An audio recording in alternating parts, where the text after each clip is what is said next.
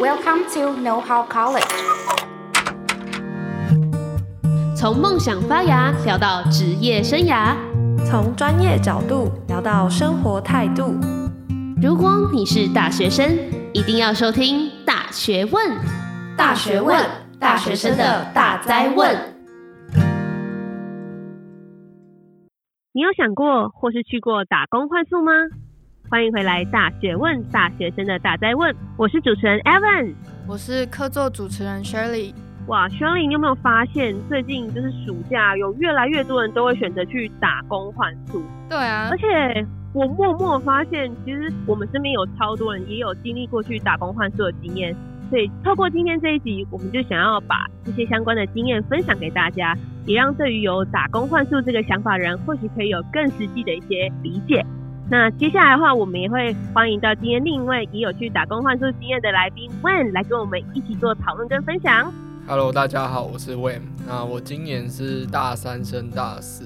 那我打工换宿的时候是我大一升大二的暑假。那我是去恒春那边打工换宿的。OK，那还蛮好奇的，应该是为什么我们要找一份可能不知心的工作？小帮手又究竟在做什么呢？当初会去想要找一份不知心的打工换宿的原因，是因为想要换个环境去体验当地的生活。虽然说看起来不知心，好像会造成你可能在经济上比较有负担，但是换来的好处就是你可以不用花那么长的工时，就可以有一个住的地方嘛。因为毕竟是换宿，那你可以花更多的时间去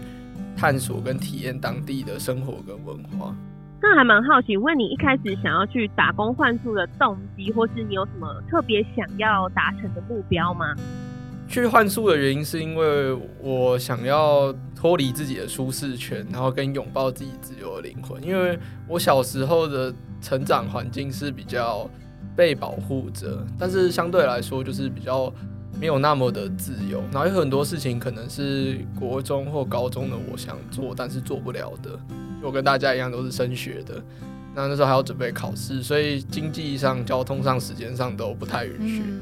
那上了大学之后，就是觉得不喜欢就是重复性太高的生活，所以我想要就是去外面走走看看。哎、欸，那为什么你是选择恒春呢？哦，因为。那时候其实还蛮叛逆的，就是我想要选一个就是离家里最远的地方，因为我家在台北，感觉就是远在天边就不会被管到，是不是？对对对，就是妈妈可能说她要杀下来找我，可能说啊很远哦，你可能要想一下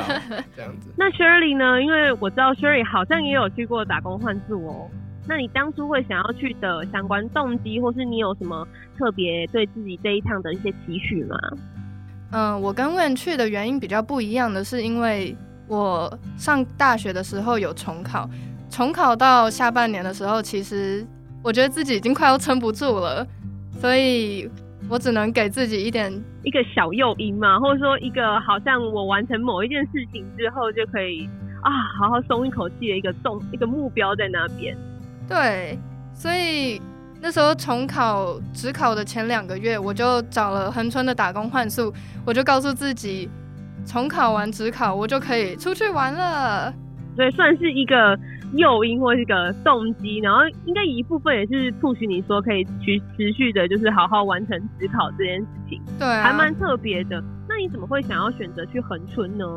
其实我那时候没有特别设定要去哪里打工换宿，诶，只是我那时候在脸书的打工换宿社团上看到我去换宿的那一家店，老板发了一篇贴文，备注说喜欢独立音乐的人非常加分。所以我就把我喜欢独立音乐的过程洋洋洒洒写了两三千个字，就这样把履历送出去之后，老板就打电话给我，跟我说我录取了。哇塞，哎、其实这边也是分享一个小 tip，因为其实我知道还蛮多间打工换出热门的店，其实他们可能一次都会有好几百个人，可能是要排面试，尤其是在暑假这个旺季。所以其实这边可以可以分享，如果你有兴趣参加的话，哎、你可以去观察，哎、老板可能他们特别喜欢什么。或是他们可能的变形有没有哪些可以跟你自己的背景做结合？或许这也可以增加你录取的机会。那另外的话，就是换我主持人 Evan 也来分享，我在今年的三月到五月的期间，我也在恒春打工换宿。那跟刚刚前面两位这个动机来讲，比较不太一样的是，因为我那时候是之前包含有工作经验，然后又回到学校念书，一直处于一个非常忙碌的阶段啊，就是一个劳碌命，对。然后每一天就是一直想要冲冲冲冲冲。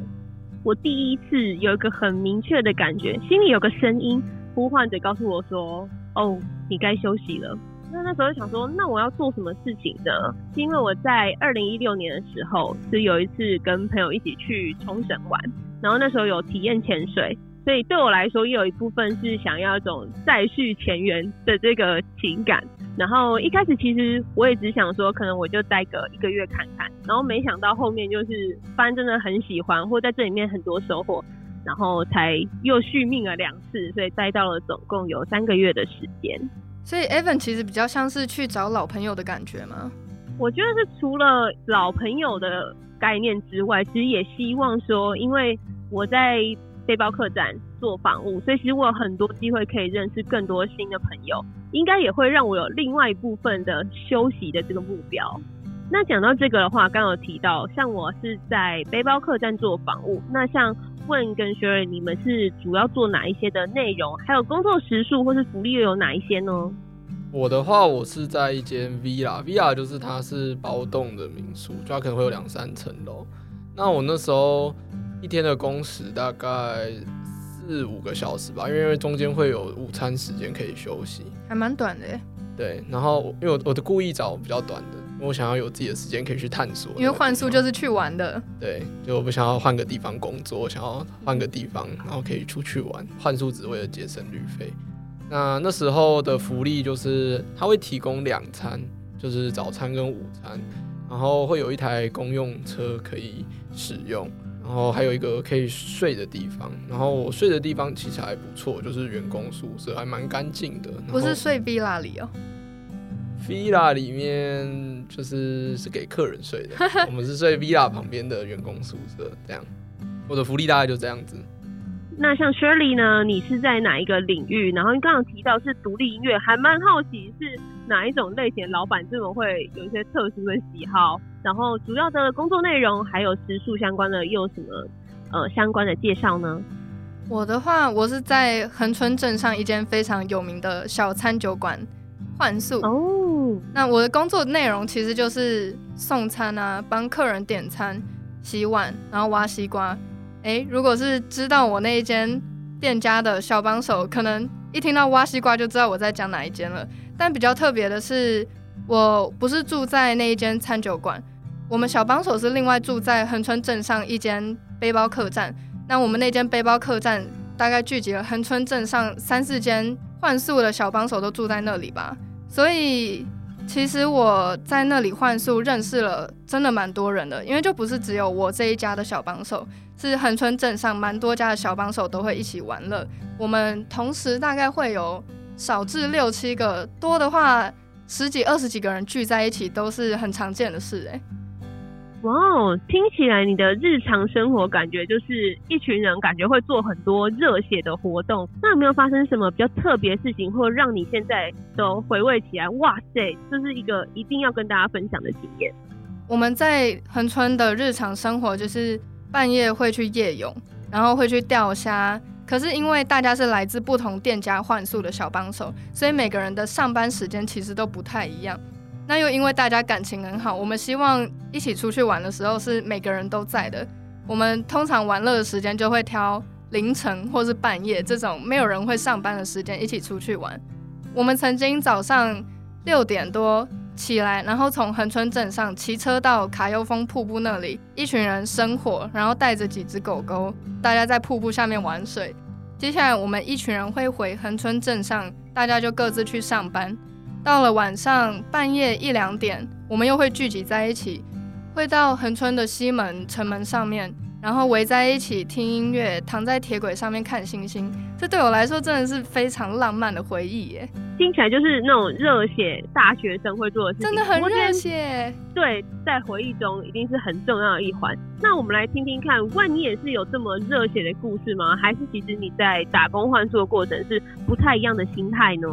呃、欸，我觉得我跟 Sherry 她的经历不太一样，就是我的那个换宿地点离镇上比较远，我认识的人比较多，会是在当地工作的，就是人，恒村人，恒村当地人，嗯，他是很多来自不同地方的换宿的，哎，没错，人们在那边聚集这样子。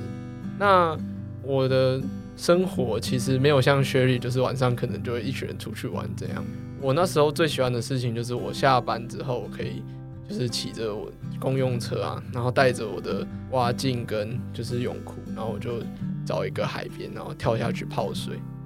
然后泡完水之后，就是再找一间餐厅或是餐酒馆坐下来，然后可能点几瓶啤酒，然后坐在那边吹风喝酒，这样 听起来很惬意耶。对啊。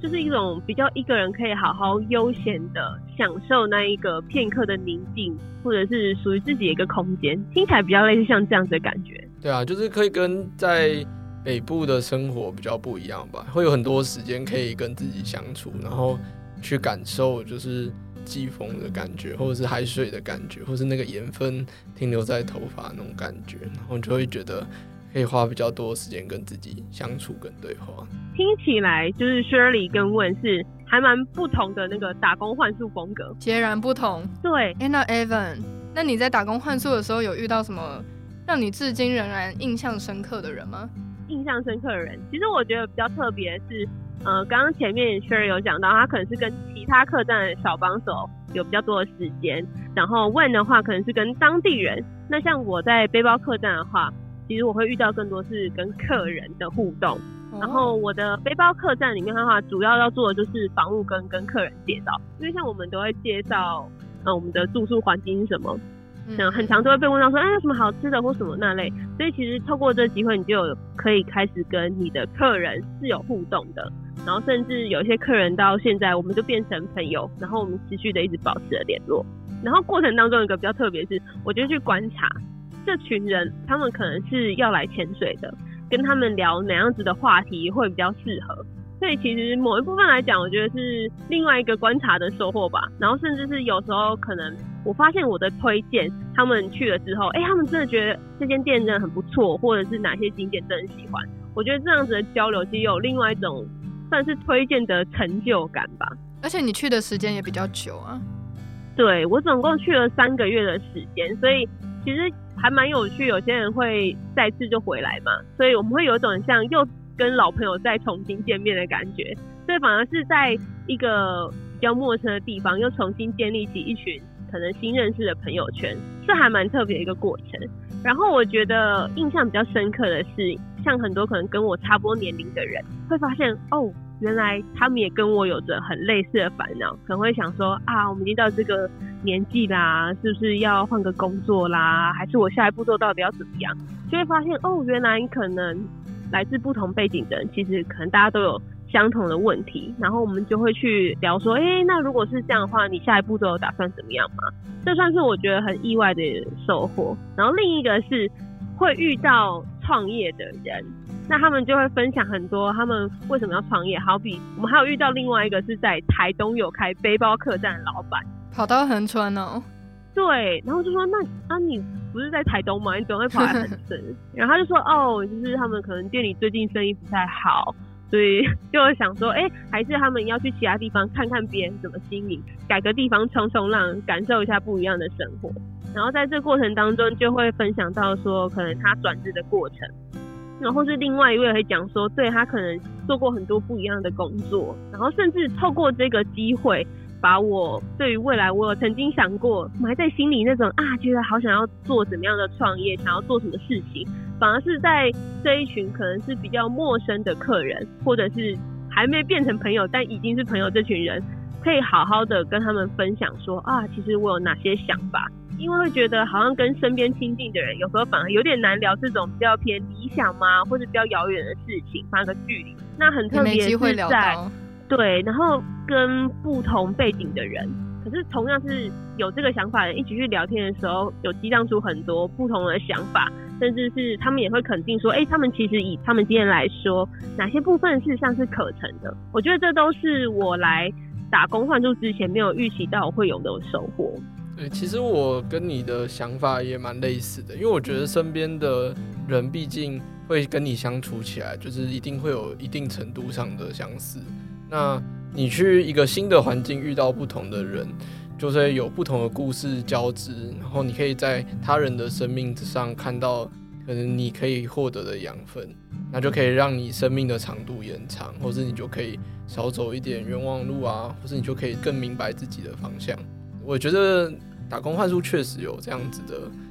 就是功能对，而且我觉得除了有这种神奇或是意外的收获之外，另外一个我觉得在心态上也还有蛮大转变。相信之前有听过我们频道节目的人就知道，我应该做了很多事情，然后刚有提到很忙，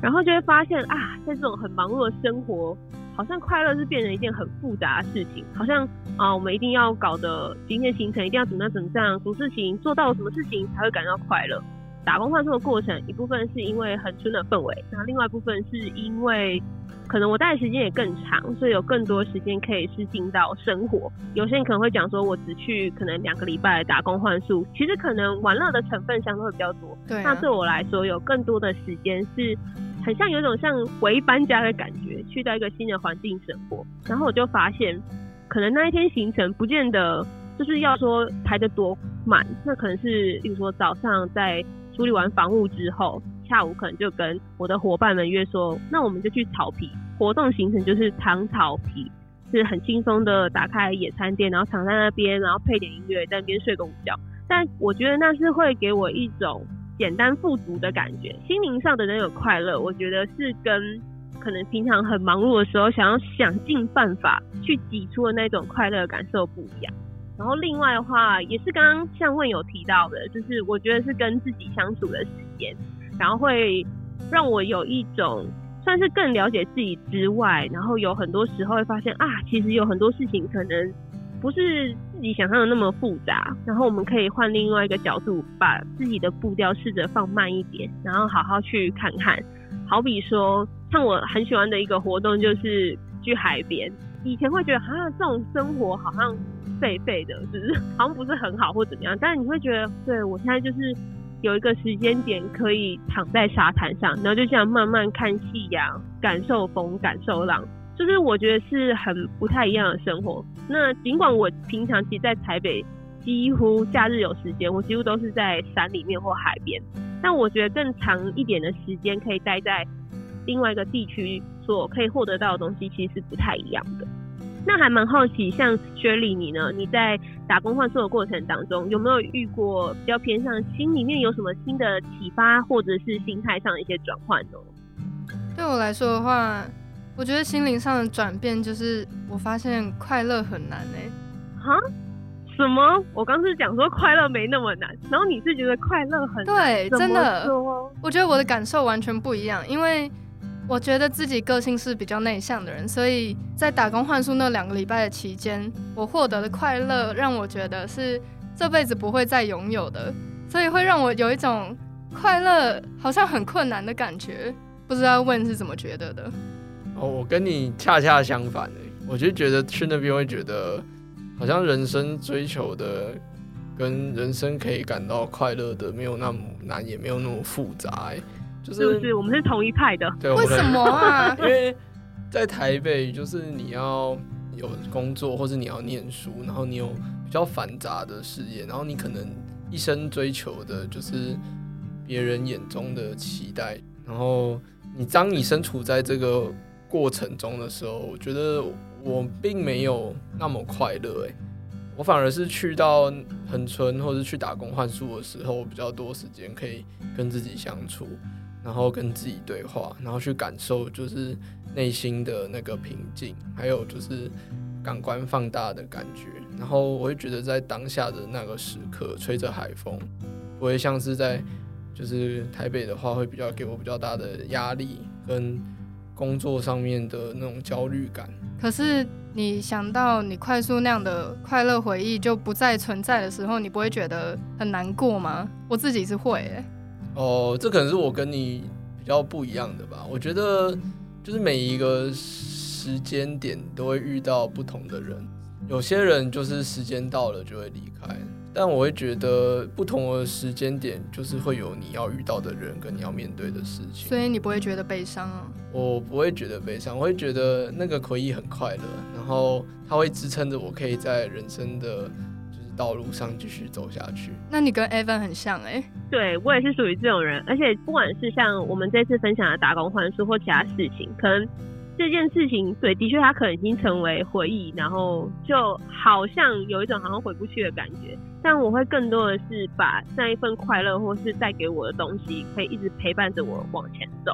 好比我觉得有可以发现哦，原来其实自己喜欢的可能是某一种生活的样貌，那可能是因为环境的不同，或是我们在那边看到了其他人，好比可能会看到我的老板也是潜水教练，哦，原来也有另外一些人可以这样子过生活。或是在那边所认识的餐厅老板啊，他们为什么那边开店？是因为他发现他人生真的很喜欢冲浪，然后他想要在一个离海边很近的地方。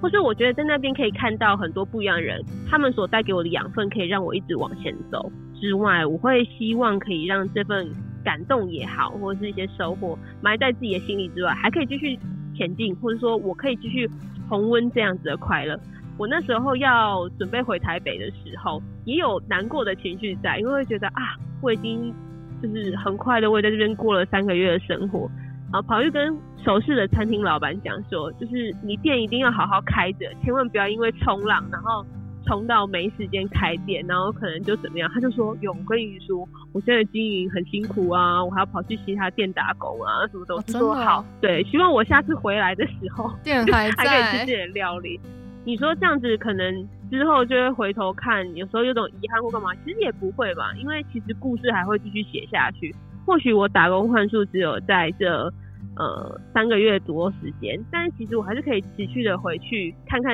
那些曾经的风景也好，或是跟这些曾经出现在这段期间的人们继续相处。所以对我来说，我觉得。呃，快乐这件事情在那边让我觉得是没那么困难之外，另外是回忆是可以被保存，而且是可以更持续被推展，然后让这份东西一直活在自己心里面的。哎、那对你们来说，恒春打工换宿是一个这么美好的回忆象征，你们怎么不会想要就直接住在恒春啊？